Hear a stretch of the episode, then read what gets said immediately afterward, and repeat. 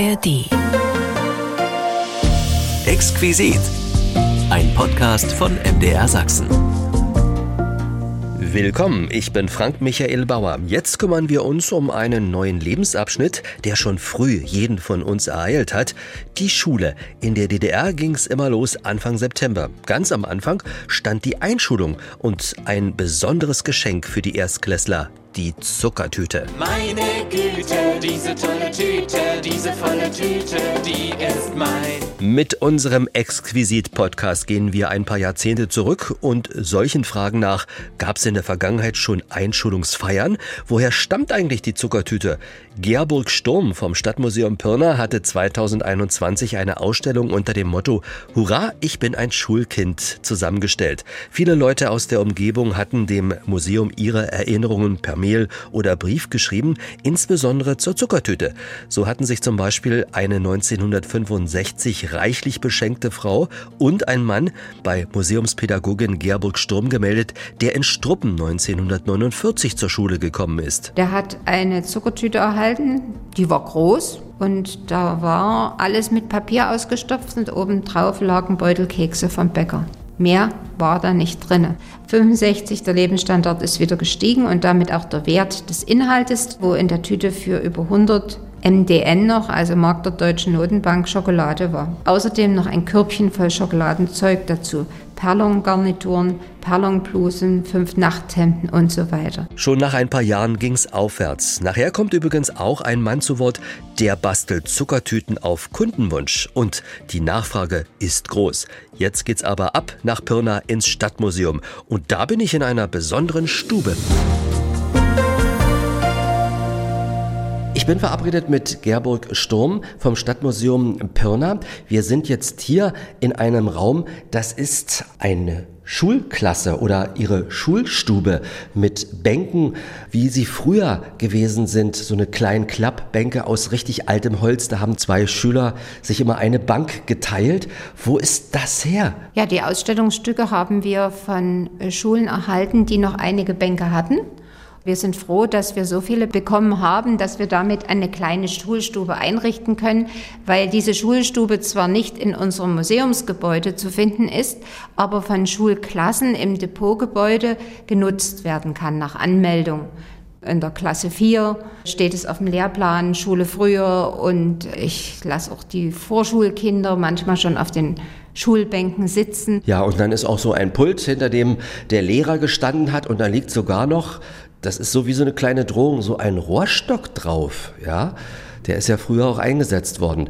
Aber in der DDR, Anfang der 50er, glaube ich nicht mehr. Nein, die DDR war da fortschrittlicher als die alten Bundesländer. In den alten, alten Bundesländern ist es erst 1972 regelrecht verboten worden.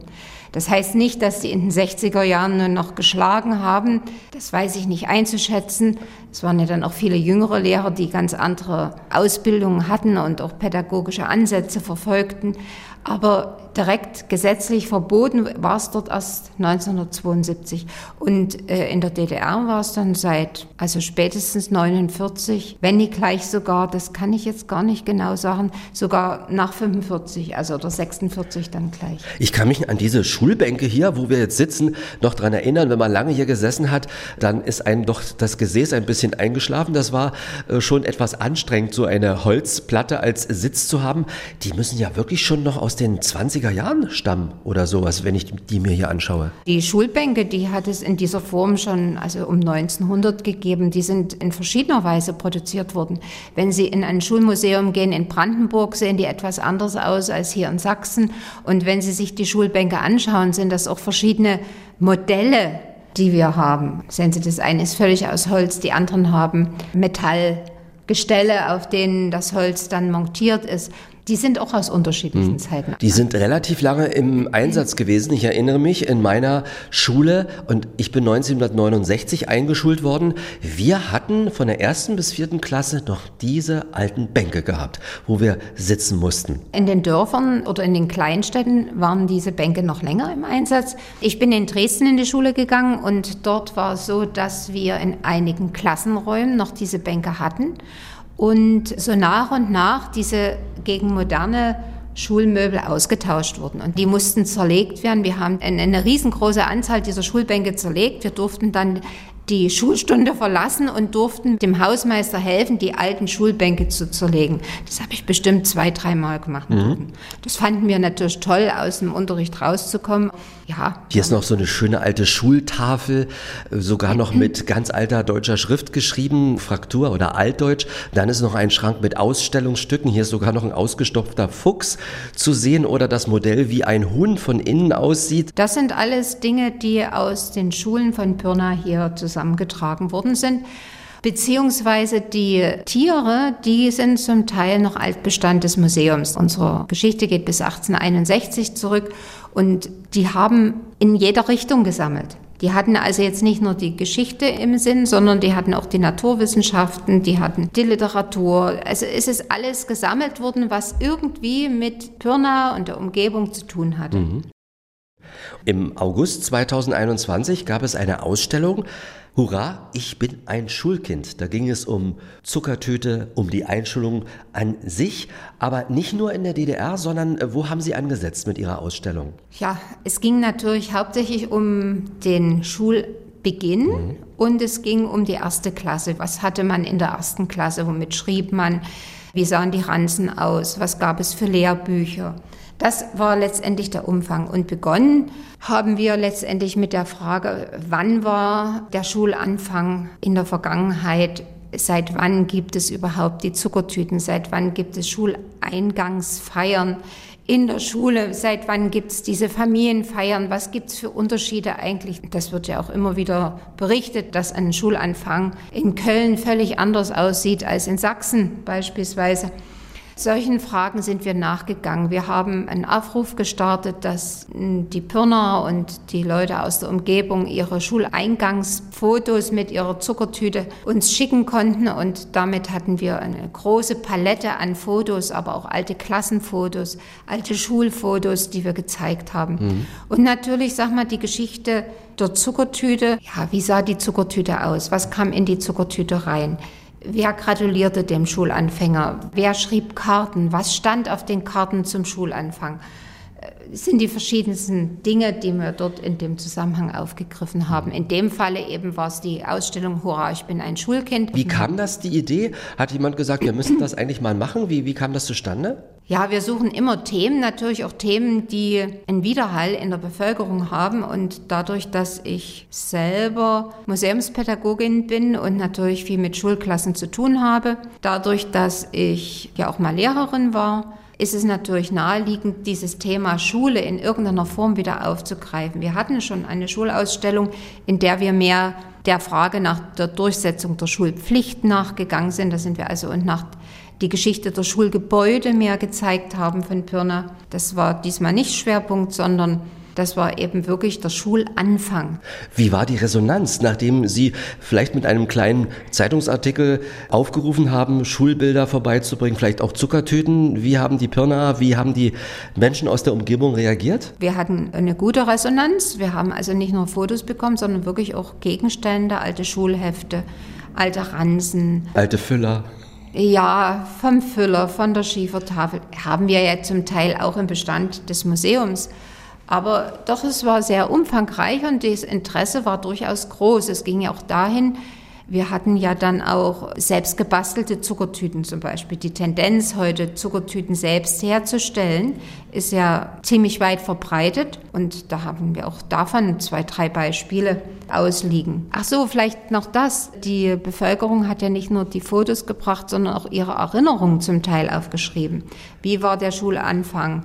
1945 beispielsweise eine Frau in Heidenau. Dann, wie war der Schulanfang 1955 in der Schülerschule in Pirna? Und das ist ziemlich genau beschrieben worden. Die Schuleinführungsfeiern, die Geschichte, die geht ja viel weiter zurück. Wann hat denn das, was haben Ihre Recherchen ergeben? Wann hat das angefangen? Ja, ganz genau kann man das nicht sagen. Die Zuckertüte, die gab es schon vor langer Zeit. 1801 in Pirna, der Bürgermeister Ritterstedt beschreibt in seinen Erinnerungen, dass er eine Zuckertüte vom Lehrer erhalten habe, die sein Vater einen Tag vorher dem Lehrer gebracht hat. Und der Lehrer hat dann die Zuckertüte überreicht, sicherlich auch aus dem Grund, dass er wollte, dass man zwar den Respekt zum Lehrer hatte, aber die Furcht vom Lehrer etwas genommen wurde. Wenn er dem Kind was schenkt, ist es ja eine Gabe und da wird der Abstand zwischen Lehrer und Schüler ja etwas gemildert. Mhm. Ne? Aber das ist also schon sehr zeitig gewesen. Aber wir können nicht sagen, dass 1801 schon jedes Kind eine Zuckertüte erhalten hat. Das waren also dann sicherlich doch eher die wohlhabenderen Familien, die sich das leisten konnten. Und eine Schulanfangsfeier gab es in dem Falle noch nicht. Die sind also in die Schule gegangen und dann hat der ein oder andere eben vom Lehrer diese Zuckertüte erhalten. Schulanfangsfeiern haben wir aber berichtet, das hat mir Herr Schober, auch der ehemalige Museumsleiter aus Sebnitz, zukommen lassen, beispielsweise 1928. Und dort war es eben dann schon so, dass der Direktor für die Schüler und die Eltern, die in einem großen Saal versammelt waren, eine Rede gehalten hat, dass der Schulchor gesungen hat und das rezitiert worden ist. Und dass dann die Kinder zu Hause, in dem Falle zum Beispiel zu Hause, die Zuckertüte erhalten haben. Eine Pirnerin beschreibt, dass sie, daran sieht man, wie verschieden das eigentlich gehandhabt worden ist, dass es da keine festen Regeln gegeben hat. Die ist in den 40er Jahren, also zumindest während des Zweiten Weltkrieges hier in Pirna in die Schule gekommen. Da gab es auch eine Feierstunde in der Schule und dann beschreibt sie, dass ein großer Zuckertütenbaum im Treppenhaus gestanden hat und viele Schüler von diesem Zuckertütenbaum ihre Zuckertüte erhalten haben. Sie selber ist aber nach Hause gegangen. Sie hatte mit ihrer Mutter eine Zwiebel im Garten eingepflanzt und dann war tatsächlich dort irgend an einem Baum eine Zuckertüte und sie hat ihre Zuckertüte zu Hause erhalten. Mhm. Warum sie die zu Hause erhalten hat und die anderen Kinder in der Schule, ob die Zuckertüte vielleicht keine Einheitstüte war und deshalb nicht in der Schule überreicht werden durfte, denn es gab in der Zeit zwischen 1933 und 1945 die Bestrebung, dass jedes Kind eine gleich große Zuckertüte bekommt weiß ich nicht zu sagen. Aber daran sieht man eigentlich, wie verschieden diese Zuckertütenübergabe erfolgt ist. Mhm. Aber wenn ich dran denke, mein Opa war ja Volksschullehrer und ich habe in seinen Fotoalben auch Bilder gefunden, die müssen in den 1920er Jahren entstanden sein.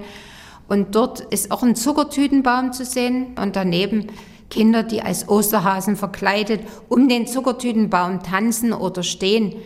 Auch dort gab es also schon ein von Schülern gestaltetes Programm unter der Obhut der Lehrer natürlich. Mhm. So wie wir das eigentlich jetzt immer noch kennen, dass also die vierten Klassen für die Erstklässler ein Programm gestalten. Und wenn ich also in der Vorbereitungswoche in die Schulen gehe, um mit den Lehrern zu sprechen, dann habe ich immer die Lehrer am wenigsten, die in der vierten Klasse sind, weil die meistens dann in der Vorbereitungswoche mit ihren Schülern schon für die Schulanfangsfeier proben.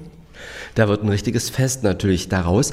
Lässt sich eigentlich sagen, wo die Zuckertüte erfunden wurde, wo die herkommt? Erfunden, das ist immer so eine Sache. Das gibt es schon in Hohenstein-Ernsthal 1781 einen Nachweis, dass es die Zuckertüte zum Schulanfang gegeben hat. Das ist wohl der früheste Nachweis nach dem Buch von Löwe.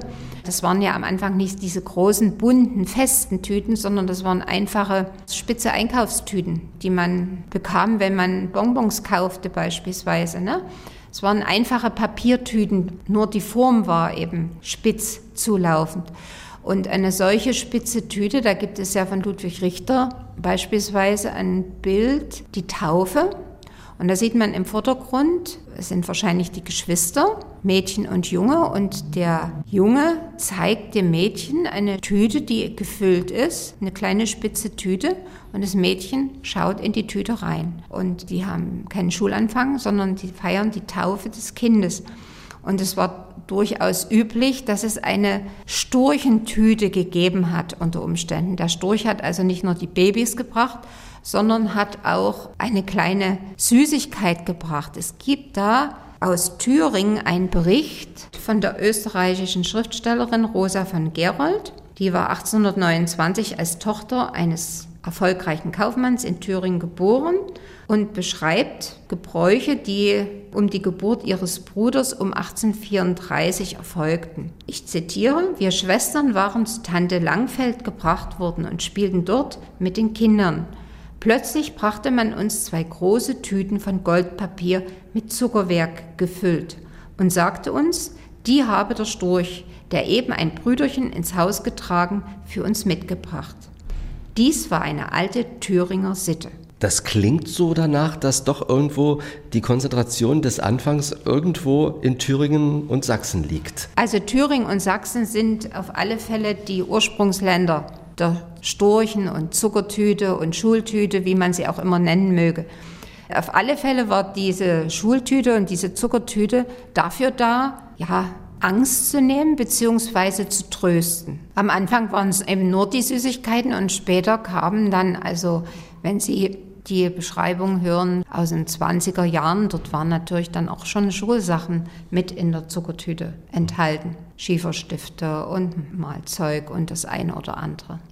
Und äh, die Zuckertüte an sich, die Einschulungsfeiern, die sind ähm, quasi dann auch mit Beginn der DDR aus der Vergangenheit übernommen worden. Es ist also keine Erfindung der DDR, denn es geht ja viele Jahrzehnte, wenn nicht sogar Jahrhunderte, dann oder zu einige Jahrhunderte zurück, was Zuckerwerk, Süßigkeiten zum Anfang der Schulzeit betrifft.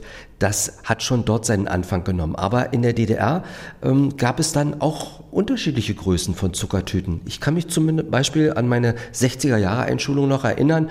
Das war damals nicht vorgeschrieben, wie groß, wie klein und so weiter. Nein. Manchmal hat man ja auch mehrere Zuckertüten bekommen. Die Oma hat eine kleine geschenkt und die Eltern, die haben dann die große geschenkt. Ja, die Anzahl der Zuckertüten wuchs auf alle Fälle.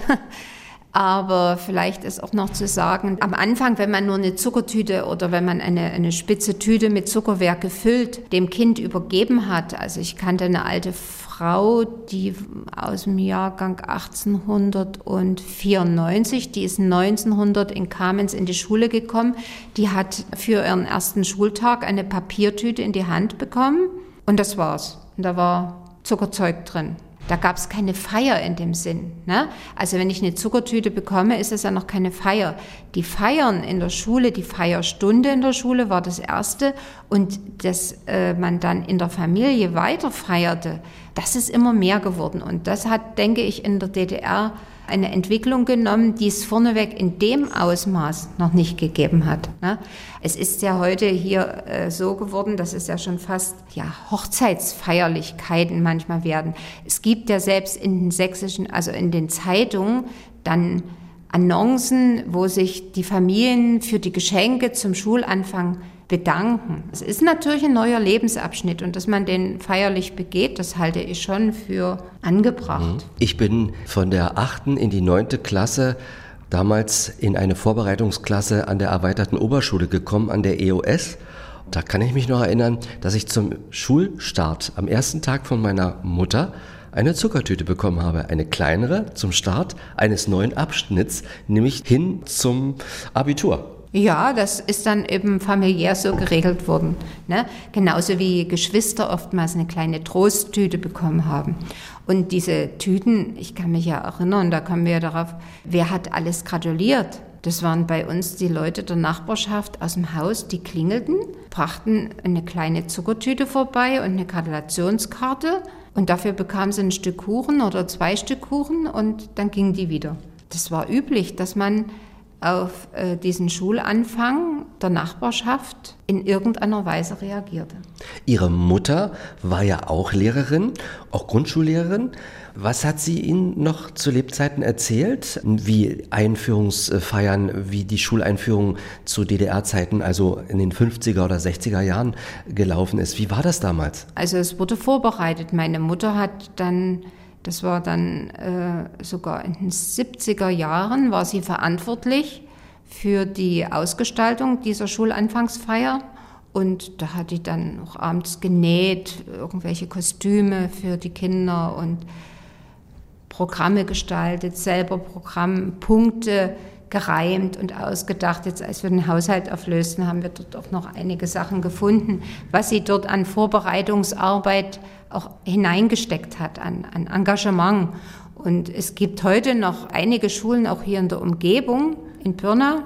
Ich habe ja Kontakt zu vielen Lehrern, die sich richtig viel Mühe geben, um eine angemessene Schulanfangsstunde in der Schule vorzubereiten und mit den Schülern zu gestalten. In der DDR war es ja meistens so, dass auch am Samstag natürlich vor der Einschulung die Feier stattgefunden hat und dann gab es ein kleines Kulturprogramm.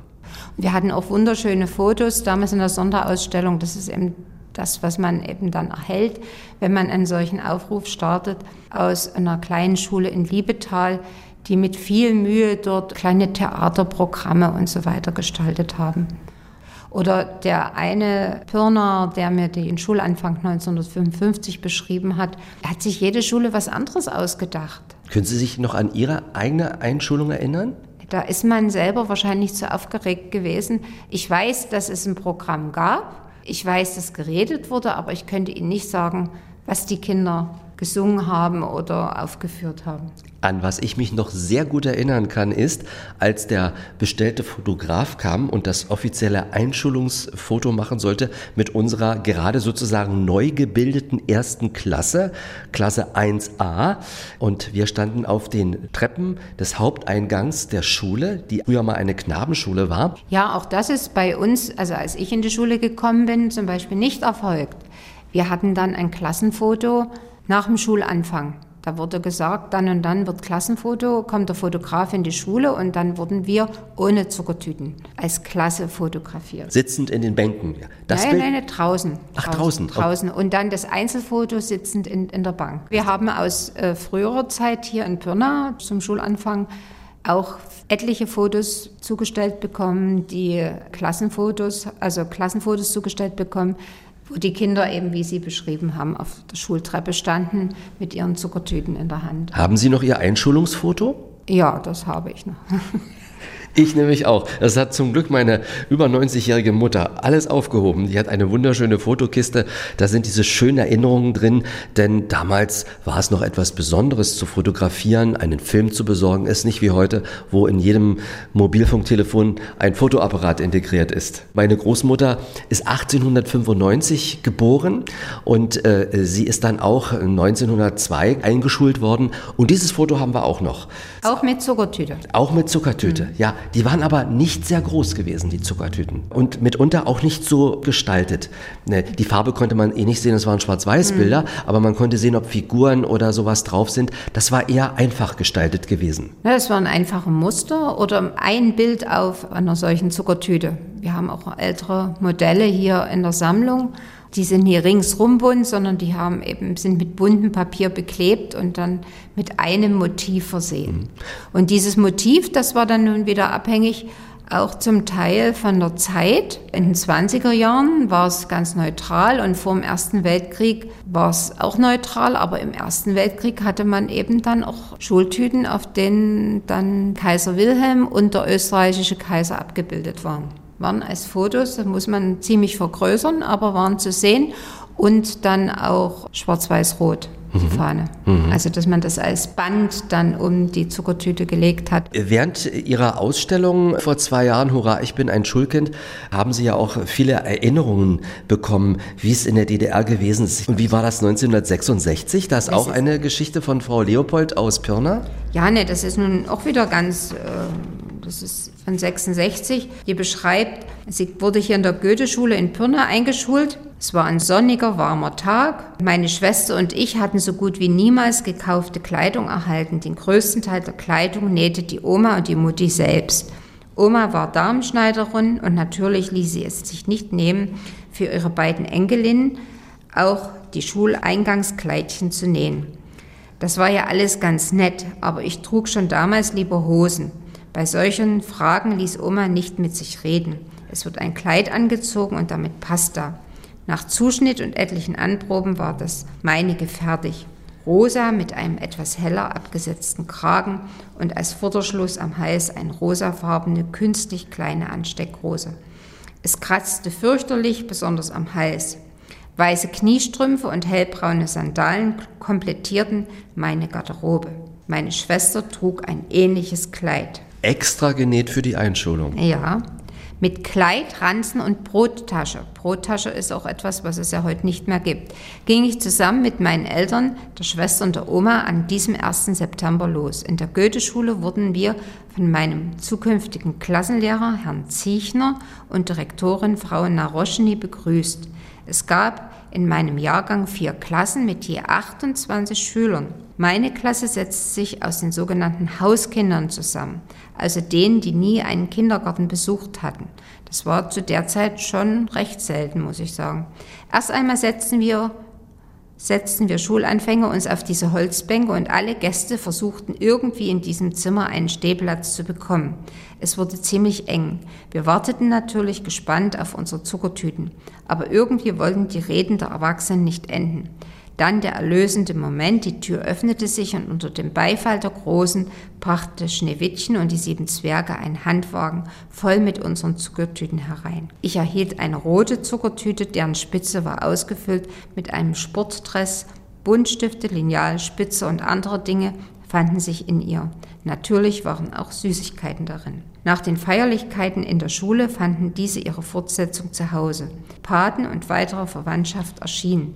Von denen und den Mitmietern aus dem Haus gab es Geschenke und noch mehr gute Ratschläge. 1966, da hören wir schon, wie Ausmaße, wie, wie die Ausmaße auch immer größer mhm. geworden sind. Nicht? Auch den Inhalt kann nicht nur reine Süßigkeiten, sondern Sport, Dress zum Beispiel.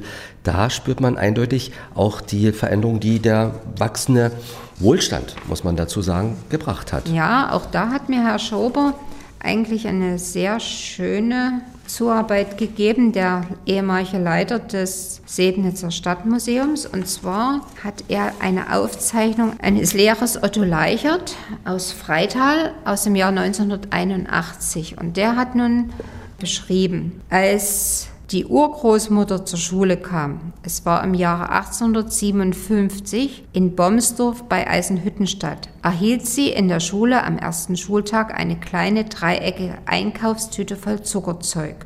Am zweiten Schultag gab es zwei gekochte Eier und am dritten Schultag eine Groschensemmel. Keine Blumen, keine Geschenke, kein Besuch, keine Glückwunschkarten.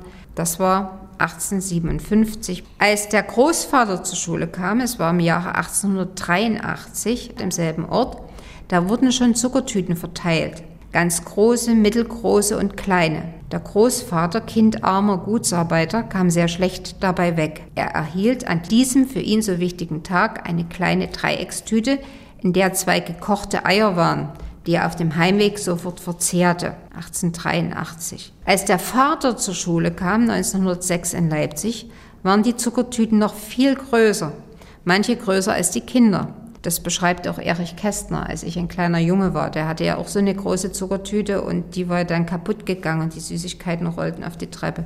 Viele Schulanfänger bekamen sogar zwei Zuckertüten, die kleineren Geschwister oft auch noch eine kleine zum Troste.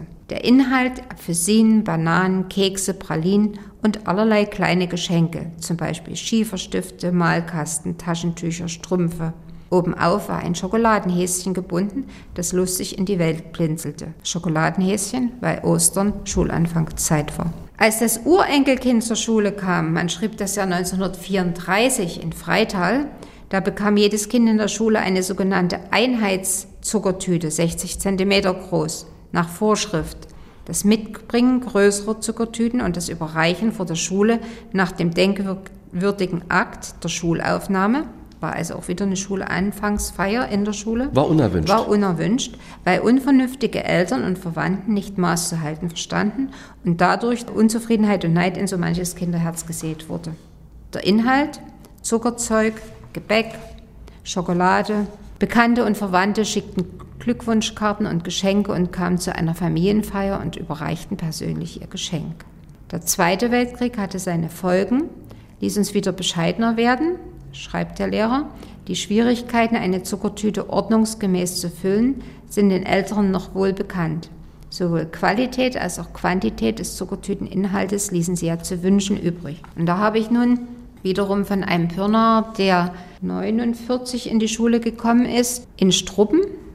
Der hat eine Zuckertüte erhalten, die war groß. Das war also irgendeine alte Zuckertüte, die es gab noch im Familienbesitz. Und da war alles mit Papier ausgestopft und obendrauf lagen Beutelkekse vom Bäcker. Mehr war da nicht drin. Und dann ging es aufwärts und aufwärts. 65, der Lebensstandard, der steigt ja weiter. Steigt ja wieder und dann wurden immer mehr Zuckertüten und die wurden auch wieder ordentlich geführt. 65, der Lebensstandard ist wieder gestiegen und damit auch der Wert des Inhaltes der Zuckertüte. Der Lehrer kennt einen Fall, wo in der Tüte für über 100 MDN noch, also Mark der Deutschen Notenbank, Schokolade war. Außerdem noch ein Körbchen voll Schokoladenzeug dazu. Perlongarnituren, Perlonblusen, fünf Nachthemden und so weiter. Kleine Feste, fast wie eine Hochzeit, wurden sie gefeiert. Schon 65. 1965, je nachdem, wie man sich das dann schon wieder auch äh, leisten, leisten kon- konnte. Ja. Und da gab es sicherlich Unterschiede, ob ich auf dem Dorf war, ob ich auf der in der Mhm. Stadt war, ob die Eltern selber schon eine Feier erlebt hatten oder ob sie aus Gegenden kamen, wo das nicht so üblich war.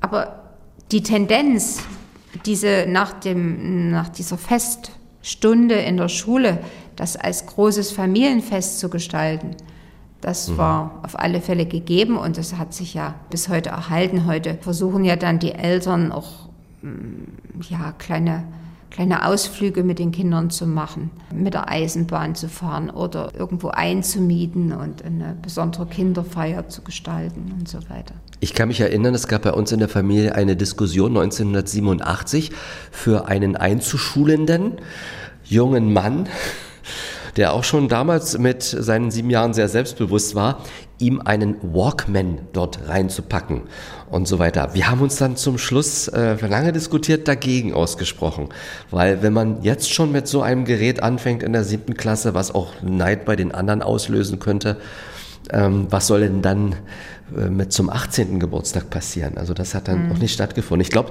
so eine Diskussion wird jeder in seiner Familie wahrscheinlich auch so erlebt haben. Ja, es ist interessant, dass jetzt heutzutage ja auch Geld in die Schultüte gesteckt Ja, und ich habe neulich, Das ist nicht wenig. Also ich habe ja manchmal auch in den vierten Klassen, wenn sie hier zum Programm kommen, gefragt, was war denn in euren Schultüten enthalten? Geld. Und das bei einem Kind. Also das ist ja nicht zu einer Konfirmation oder zur Jugendweihe. Wenn derjenige schon einen, meinetwegen einen festen Wunsch hat, zu DDR-Zeiten waren das Tonbandgerät zum Beispiel. Ne? Und man- Plattenspieler bei mir, oder ja. Mhm. Plattenspieler oder so und sagt, ich möchte einen Plattenspieler und keiner hat das Geld, einen Plattenspieler als Gesamtgeschenk, dann wird eben gesammelt für den Plattenspieler. Das hat ja dann einen bestimmten, ein bestimmtes Ziel, diese Geldgabe. Aber diese Geldgabe in so einer Schultüte, die hat kein Ziel. Das ist also völlig daneben. Ich sehe hier ein Buch, das können wir dann auch verlosen. Und zwar Die abenteuerliche Reise der Zuckertüte. Dieses Buch, da stehen Sie als Autorin drunter. Gerburg Sturm. Zusammen mit Marie Schulz-Sturm Das ist meine Schwägerin, die hat die Illustration dazu gemacht. geschaffen. Wie ist es zu diesem Buch gekommen? Ja, also die Grundidee hatte ich für ein Patenkind, was zur Schule gekommen ist. Frau Sturm, ich bedanke mich ganz herzlich, dass ich hier in der Schule sitzen konnte. Jetzt tut mir der Hintern weh. Die Holzbänke haben, hinterlassen Spuren. Gut, Und dann wünsche ich Ihnen weiterhin alles, alles Gute für das Museum auch. vielen Dank. Vielen Dank, dass Sie gekommen sind und unser Museum besucht haben. Und die Schulstube. Abenteuerliche Reise der Zuckertüte. Ja, dieses Buch verschenken wir dreimal. Es könnte ja eines der ersten Geschichten sein, die die neuen ABC-Schützen schon bald selber lesen können. Wenn Sie bei der Verlosung dabei sein möchten, schreiben Sie bis zum 30. September 2023 kurz eine E-Mail an exquisit.mdr.de und zwar mit Ihrer Anschrift und dem Stichwort Zuckertütenreise. exquisit.mdr.de Stichwort Zuckertütenreise. Anfang Oktober werden die Gewinner dann benachrichtigt und bekommen das Buch zugeschickt, das Gerburg Sturm vom Stadtmuseum Pirna geschrieben hat. Wenn Sie die Schulstube mal sehen möchten oder an Ausstellungen des Museums interessiert sind, gehen Sie einfach auf die Internetseite www.pirna.de-stadtmuseum. Unser Podcast beschäftigt sich mit der Einschulung in der DDR. Die steht quasi bei uns auf dem Stundenplan. Dazu gehört natürlich auch die Zuckertüte. Caroline Bauer lebt seit mehreren Jahren in Berlin, ist Journalistin, hat sich mit dem Thema auch befasst und Ihr sind Unterschiede aufgefallen. Ich grüße Sie. Hallo. Sie haben im Internet geschrieben, dass Sie immer wieder neue Dinge entdecken als Wessi, sagen wir mal. Zum Beispiel das Zuckertütenfest. Haben Sie überhaupt eine Zuckertüte bekommen, Sie selber? Ich als Kind, wir hatten nur eine Schultüte, aber keine Zuckertüte und die hieß auch nicht Zuckertüte. Ich kannte das Wort gar nicht vorher. Mhm. Sie beschäftigen sich ja unter anderem auch jetzt mit dem Thema Zuckertüte. Was machen Sie beruflich? Ich bin Redakteurin bei familie.de und schreibe ganz viel über Familienthemen äh, von Kleinkind bis Schulkind und äh, da habe ich natürlich ganz neue Berührungspunkte, nicht nur von meinen Kindern, sondern einfach auch beruflich. Mhm. Wie ist eine Einschulung bei Ihnen in der Bundesrepublik abgelaufen? Zu Zeiten, wo Sie vielleicht Kind gewesen sind? Wie war das damals? Also bei uns war die Einschulung immer wochentags. Das ist auch heute noch so. Hier in Berlin ist sie ja äh, an einem Samstag. Und wochentags, das war einfach ein normaler Schultag. Man ging hin mit den Eltern, mit einer Schultüte natürlich auch, hat den Lehrer kennengelernt und ein bisschen seine Mitschüler. Das ging, glaube ich, so zwei, drei Stunden. Und dann ging man nach Hause. Also da wurde dann auch kein Fest gemacht oder so. Dann hat man noch zusammen Mittag gegessen und das war's dann. Und am nächsten Tag ging die Schule los. Als wäre nichts gewesen, als wäre das immer als so gewesen. genau. Was ist denn das Gute aus Ihrer Sicht, ein Zuckertütenfest zum Beispiel zu feiern, wie das im Osten üblich ist?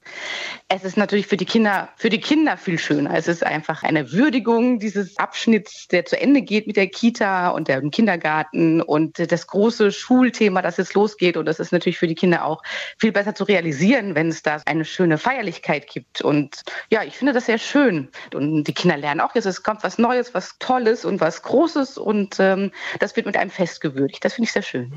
Sie haben ja selber Kinder?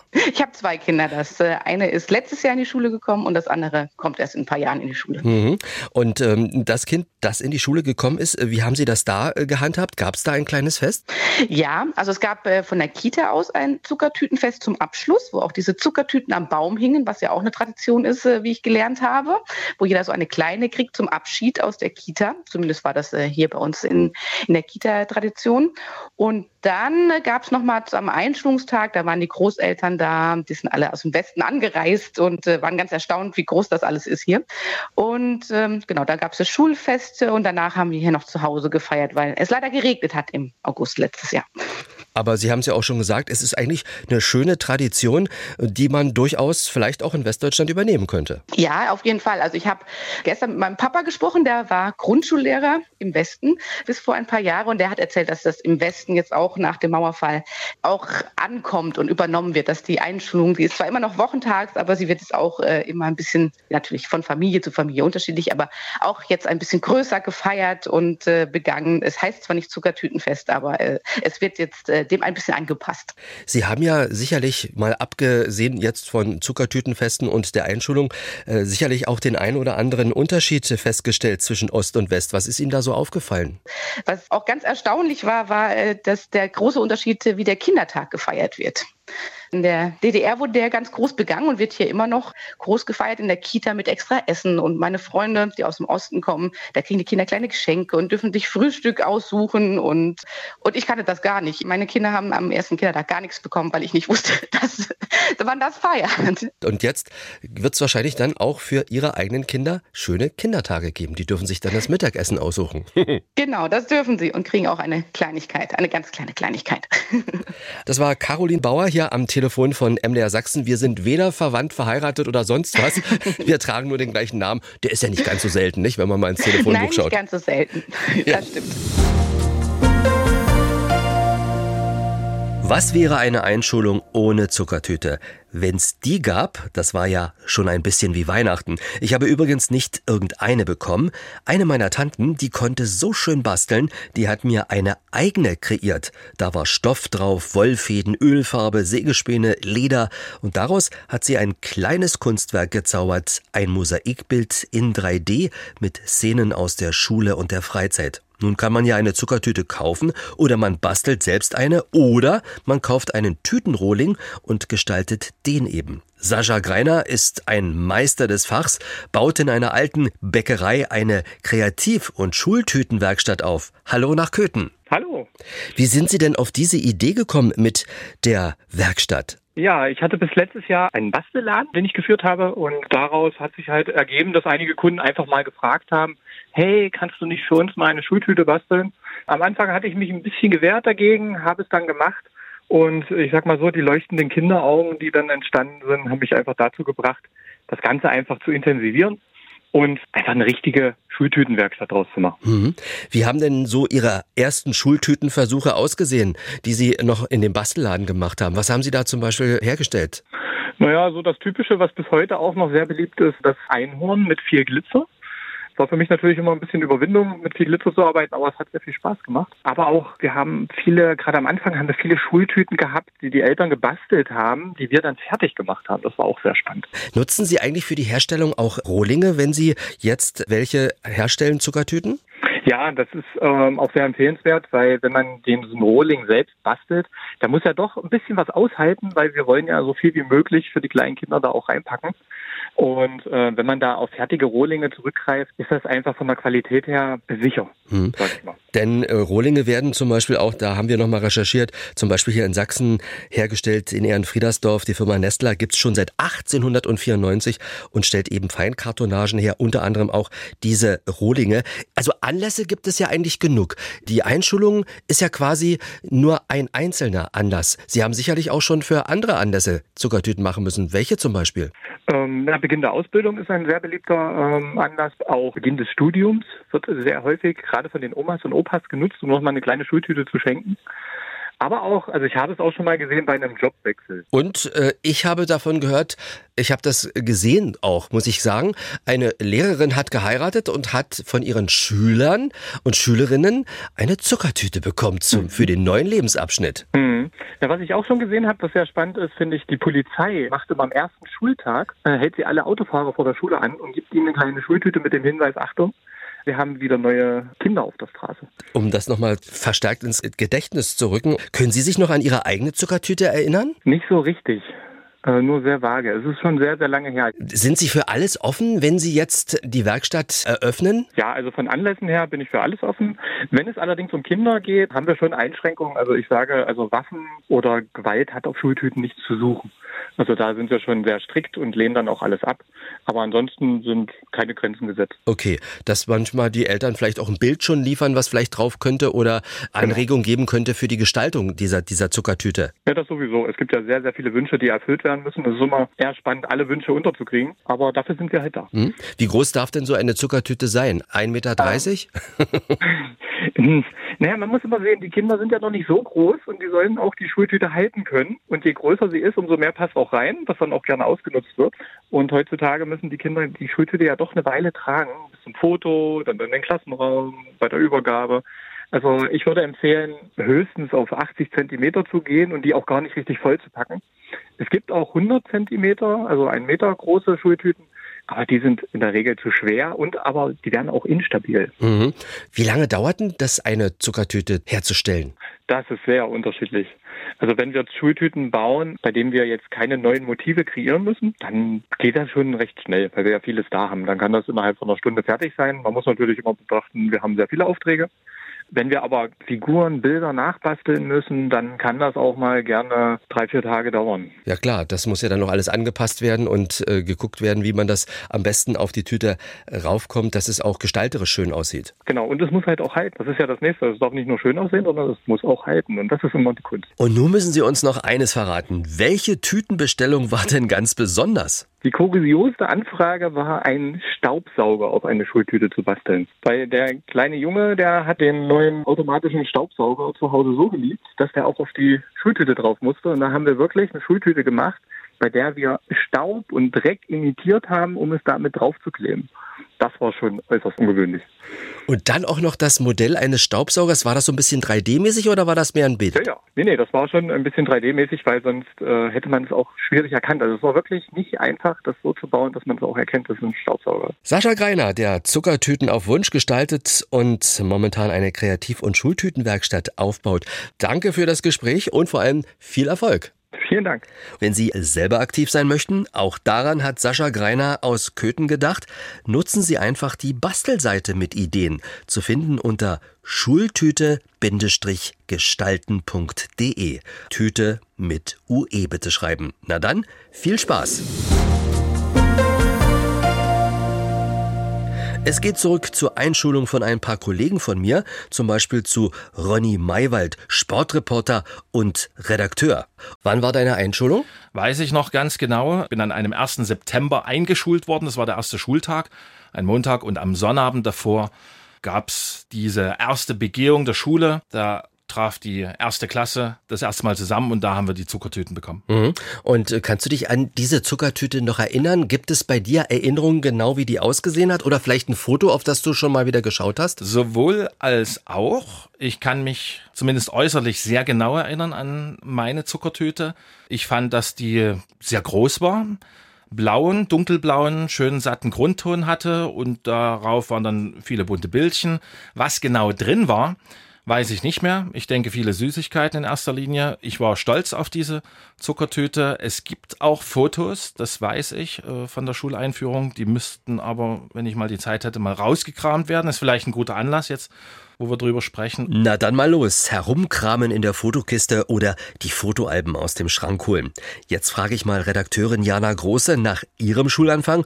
Du hast in meinem Geburtsort gewohnt, also müsste das bei dir in Lübbenau im Spreewald gewesen sein. Genau, im Lübbenau im Spreewald. Und das ist schon eine ganze Weile her. Ich bin 1976 eingeschult worden.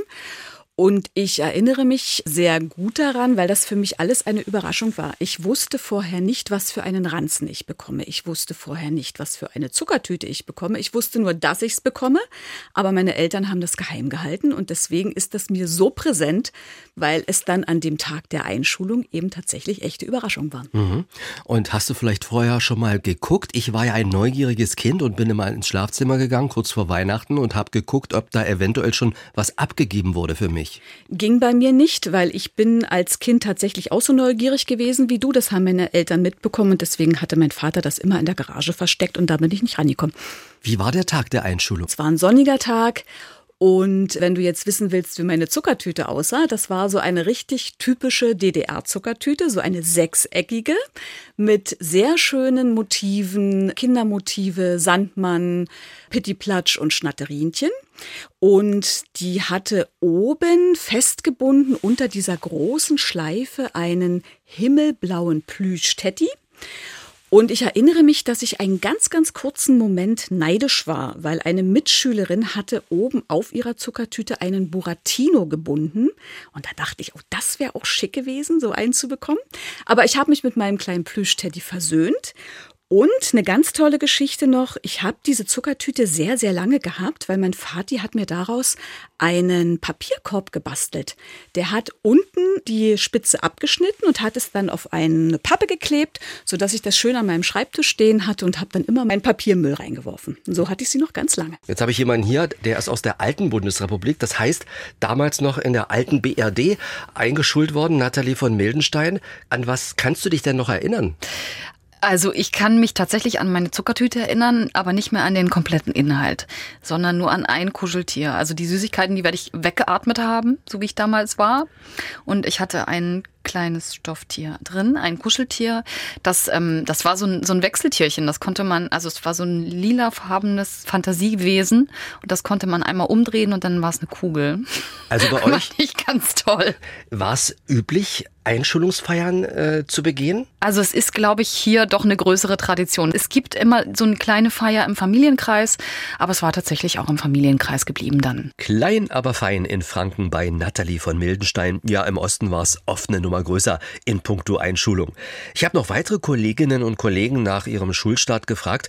Auch Peter Neumann, die Stimme von Wichtel Willi aus der Sonntagmorgensendung bei MDR Sachsen Krümel. Wann hatte denn Wichtel Willi seine Einschulung? Ja, Wichtel Willi hatte gar keine Einschulung. Das ist ja das, was ihn immer so grämt. Grünerglein darf in die Hasenwaldschule gehen und Wichtel Willi war nie in der Schule und das sorgt immer für größeren Ärger. Wichtel Willi. Wichtel Willi. Wichtel Willi. Und wie sieht's bei Peter Neumann aus, bei der Stimme dahinter? Wann war die Einschulung? 1972, ich denke, dass es Anfang September war. Ich bin mit sechs in die Schule gekommen, war also ein normal großes Kind und meine Zuckertüte, die war riesengroß. Es war eine Zuckertüte mit Max und Moritz Motiven, weil ich Max und Moritz so geliebt habe. Wilhelm Busch hatte ich ein großes Wilhelm Busch Buch und die Zuckertüte war ganz zauberhaft, aber eben riesengroß, viel zu schwer Und ich habe sie natürlich nicht nach Hause getragen vom Parkhotel auf dem Weißen Hirsch zu unserer Wohnung, äh, sondern meine Cousine Irene musste die tragen. Die war sieben Jahre älter, die hat das gut hinbekommen. und ich weiß es deshalb alles so genau, weil mein Vater mit der Kamera das Ganze gefilmt hat und die Bilder gibt es heute noch. Und das stützt natürlich unglaublich die Erinnerung, wenn man sich in diesem Film sieht als kleiner Junge und die Cousine rennt mit der großen Zuckertüte vor einem her. Das war sehr, sehr schön. Auf 8 mm Schmalfilm Orvo festgehalten. Bewegte Bilder. Und jetzt zu Moni Werner. Die kennen Sie von ihren Reportagen bei MDR Sachsen von Monis Menschen.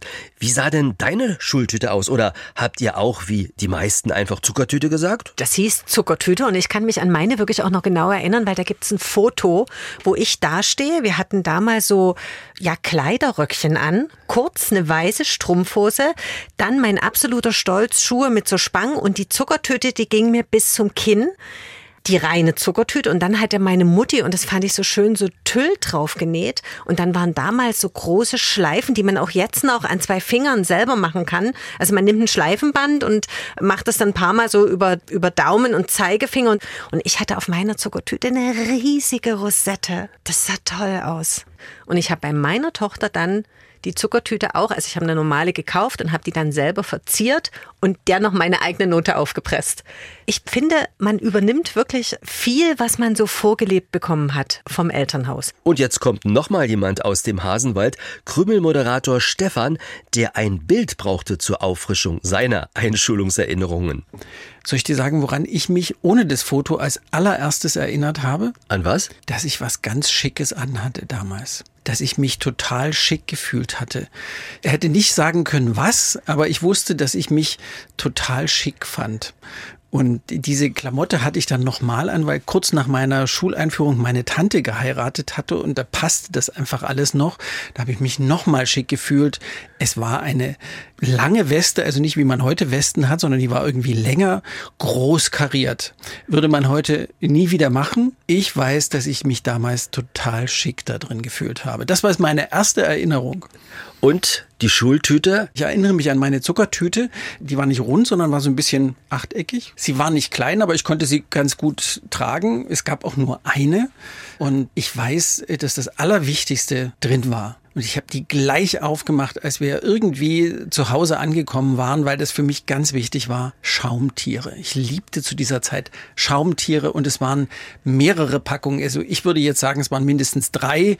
Ich habe meine Mutter noch mal gefragt. Sie sagt, naja, so viele waren das bestimmt nicht. Aber wie auch immer, es waren Schaumtiere drin und das war ganz wichtig. Solche Schaummäuse, so in weiß und rosa. Na toll, da bekomme ich ja gleich Appetit. Ich habe gerne Schaumerdbeeren genascht. Die gibt es heute noch natürlich natürlich ungesund. Vieles, was einem schmeckt, ist ja bekanntermaßen ungesund. Wie war eigentlich der große Tag damals bei Moderatorin Heike Leschner? Mit der Einschulungstüte oder Schultüte oder äh, wie hieß es bei Leschners? Zuckertüte haben wir gesagt, ist ja völlig klar, die Zuckertüte. Und äh, vor allen Dingen, ich weiß nicht, wie das bei dir war, Frank. Äh, ich wusste, es gibt mehrere. Ja, als Kind ist man ja, auch wenn man dann jetzt nicht so unverschämt sein will, aber dann, dann spekuliert man ja schon. Ne? Ich wusste, es gibt in der Schule einen Zuckertütenbaum. Und jeder konnte sich da so eine kleinere Tüte, was ich mache jetzt mal so eine Handbewegung, so 30 Zentimeter abschneiden, war toll. Ja, und dann hatten meine Eltern zusammen mit der Oma auch noch eine gepackt. Und als Kind hat man ja das Gefühl, die Zuckertüte ist so groß wie man selber. War sie auch fast. Woran ich mich erinnern kann, also an den Geruch, den habe ich jetzt immer noch.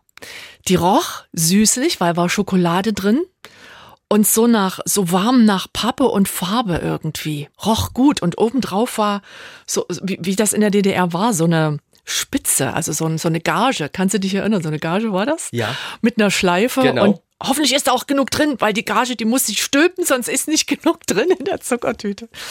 Ja, und dann, dann wollte ich die natürlich auch äh, relativ schnell aufmachen und meine Eltern meinten immer, nur wartet doch erst mal und ist erst mal der Schulanfang und die Zuckertüte gibt's später und kannst du nicht warten und nein, Kinder können natürlich nicht warten und das, das war das Schwierigste, zu warten, bis ich die Zuckertüte auspacken konnte. Aber so im Nachhinein weiß ich, das war richtig, weil nur die gefüllte Zuckertüte mit dem Inhalt, den man noch nicht kennt, ist eigentlich die ganz große Überraschung, auf die man wartet, oder? Ja. Meine war hellblau, aber so, so glänzend beklebt. Weißt du, wie, wie es auch diese Ostereier, diese Papp-Ostereier jetzt äh, aus, aus äh, dem Vogtland, die werden ja immer noch gemacht. Gibt so eine Tüte, hatte ich hellblau und da drauf war ein Sandmann. Also das war so die prägende Figur, unser Sandmännchen. Die Sandmann-Zuckertüte. Ja, der Traumsand war vielleicht in diesem Falle Zucker. Und wir gucken noch in die Tüte von unserem Technikfuchs und Sportreporter-Moderator Alexander Schubert. Schubi, was ist in deinem Gedächtnis hängen geblieben von der Einschulung? Das Datum vielleicht? Ja, 1.9.87. Okay. Und wie sah deine Zuckertüte aus? Groß. Also sie war um einiges größer als ich. Ich gehörte zu den kleinsten in der Klasse, die dort in der POS Maxim Gorki in äh, Züssow eingeschult wurden. Und hattet ihr Westverwandte? War da also auch Westsüßigkeiten drin? Ich kann mich nicht mehr dran erinnern, ob da NIM 2 oder was auch immer Smarties drin waren, aber wahrscheinlich schon, denn wir hatten sehr viel Westverwandtschaft und das erkennt man an dem Schulranzen, den ich hatte. Du hast einen aus der BRD bekommen. Genau. Das Witzige ist, ich wusste jahrelang nicht, von welcher Firma. Keine Ahnung. Also ich wusste, dass der von meiner Patentante, Tante Ute, aus Munster in der Lüneburger Heide war. Dass der tatsächlich auch in meinen Lieblingsfarben war, nämlich blau-weiß aber ich wusste nie, was für eine Marke das ist. Und dieser Schulranzen ist in einem Kinderfilm vor wenigen Jahren aufgetaucht und ich dachte, oh, guck mal, das ist doch, ist doch meiner. Ja. Fand ich irre und da habe ich rausgefunden, dass ich tatsächlich einen Scout hatte. Oh, genau, ja. Genau, so eine großen Augen habe ich dann auch gekriegt, weil der war nämlich, ich vermute, dass es entweder meine Patentante oder meine Mutter gemacht hat, komplett gecleant. Du konntest nirgendwo irgendein Schild erkennen, wo Scout oder sowas drauf stand, aber ich fand den so klasse, der war so herrlich, der war gefühlt auch äh, viel größer als ich, aber der bot einen Vorteil, weil ich immer sehr, sehr zeitig in, an der Schule ankam, äh, musste ich mal warten, bis man rein durfte. Und ich konnte den einfach hinstellen und konnte mich draufsetzen. Das war mein Schulranzen und den hatte ich tatsächlich während der gesamten äh, Grundschulzeit, erste bis vierte Klasse. Ein, ein toller Ranzen. Blau-Weiß, sind das auch die Farben von Hansa Rostock gewesen? Ja, auch wenn das eine Mannschaft war, die mir obwohl ich dort oben im Bezirk Rostock groß geworden bin, nie nahe stand, weil mein Opa stammte ja aus der Nähe von Leipzig und deswegen war ich zu der Zeit großer Lok-Fan. Und auch mein erstes Fußballtrikot, was ich hatte, war gelb mit einer blauen 10 hinten drauf, sollte so ein bisschen an meine Leidenschaft für die Loksche erinnern. Jetzt habe ich noch die berühmte Frage an Henriette Schmidt vom Vormittag oder Sonntag früh hier bei MDR Sachsen bekannt. Wie war deine Zuckertüte? Zuckertüte, also an die Zuckertüte selbst kann ich mich überhaupt nicht mehr erinnern, wie die ausgesehen hat. Aber ich weiß, dass sie natürlich wie bei allen riesig groß war. Und ich kann mich sehr gut erinnern, dass mein Opa damals die Zuckertüte unbedingt nach Hause tragen wollte, weil sie mir zu schwer war, klar. Und wir haben damals in Eisenach gewohnt, unterhalb der Wartburg. Und wer Eisenach kennt, der weiß, dass man da ziemlich steil nach oben laufen muss. und das war natürlich für meinen Opa und die Zuckertüte ein sehr, sehr schwerer Weg. Also ich weiß, dass er unheimlich geschwitzt hat, aber er wollte die Verantwortung auch einfach nicht abgeben. Das ist so das, was ich auf jeden Fall in Erinnerung habe, wenn ich an meine Zuckertüte denke, also an meine Schuleinführung. Und dass wir natürlich äh, mit der ganzen Familie dann auch gefeiert haben, natürlich nicht so riesengroß, wie das heute üblich ist. Jettes Opa war der schwitzende Zuckertüten nach Hauseträger in Eisenach am Fuße der Wartburg. Auf dem Stundenplan stand heute die Einschulung und wo die stattfindet, ist bekanntermaßen die Zuckertüte nicht weit. Vielen Dank für Ihr Interesse und wie immer würden wir uns freuen, wenn Sie diesen Podcast weiterempfehlen und selbst weiter stöbern in unserer ARD Audiothek. Sie finden einfach Zugang über die App zur Audiothek oder über unsere Internetseite mdrsachsenradio.de. Da kann ich Ihnen zum Beispiel auch den Podcast zu unserem Sonntagsbrunch empfehlen. Prominente plaudern aus ihrem Leben und aus dem Nähkästchen. Und hier noch ein Hinweis. Bei Fragen und Anregungen, wen wir mal einladen sollten in die Exquisit-Reihe, können Sie uns gern einen Tipp geben über unsere E-Mail-Adresse exquisit.mdr.de. Ach ja, denken Sie bitte auch an unser Zuckertüten-Reisebuch für Kinder, das Sie gewinnen können. Drei Exemplare verschenken wir. Sie müssten bis 30. September 2023 kurz schreiben, Ihre Adresse unter dem Stichwort Zuckertütenreise.